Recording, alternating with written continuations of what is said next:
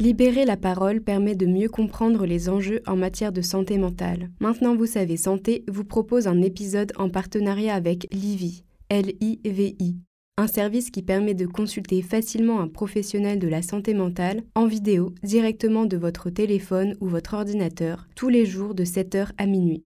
Bonne écoute Fatigue pandémique, fatigue informationnelle, serait-on de plus en plus déprimé? Merci d'avoir posé la question. Coup de mou, coup de blues, anxiété, déprime, voire dépression, ces états de mal-être semblent prendre leur origine dans des phénomènes contemporains, et parmi eux, la fatigue pandémique. L'OMS la caractérise par une lassitude, une détresse et une démotivation face à la crise sanitaire. En octobre 2021, 17% des Français et des Françaises se disaient fatigués et les femmes de moins de 35 ans étaient les plus concernées, selon un sondage réalisé par l'Ipsos et la Fondation Jean Jaurès. Un épuisement lié à l'inquiétude et l'incertitude généralisée. À 20 ans, c'est pas grave, l'incertitude, tout ça, on s'en fout.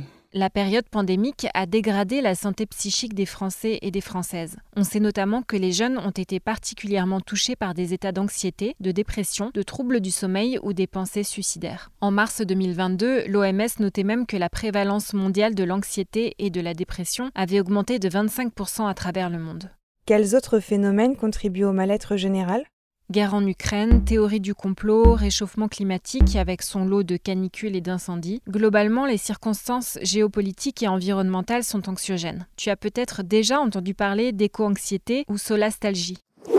Sur France Info, Antoine Pellissolo, chef de service au CHU Henri Mondor de Créteil et co-auteur du livre Les émotions du dérèglement climatique aux éditions Flammarion, évoque le sentiment d'avoir du mal à se projeter dans l'avenir, une sensation de perte d'espoir et l'entrée dans un tunnel d'anxiété. Cet état d'esprit lié à la prise de conscience de l'urgence écologique toucherait notamment les personnes entre 20 et 30 ans. Est-ce parce que ces jeunes sont davantage connectés, donc plus informés? Oui, cela y contribue énormément. Chaîne d'infos en continu, radio, réseaux sociaux, notifications. Tous ces canaux d'information contribuent à nous abreuver d'actualités à longueur de journée. Tu mets ici le doigt sur un autre phénomène appelé fatigue ou surcharge informationnelle ou encore infobésité.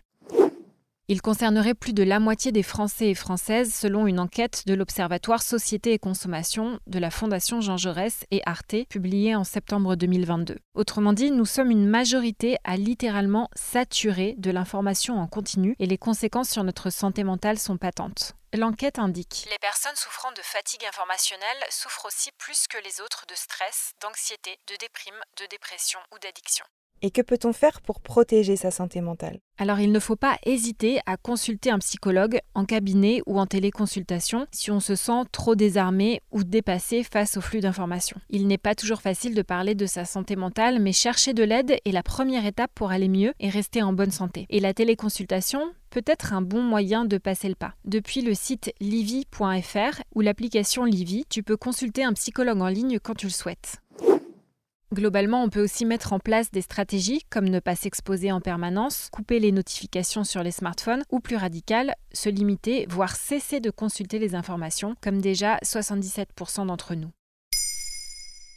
Maintenant, vous savez, ce podcast est disponible sur toutes les plateformes audio et si cet épisode vous a plu, n'hésitez pas à laisser des commentaires ou des étoiles sur vos applis de podcast préférés.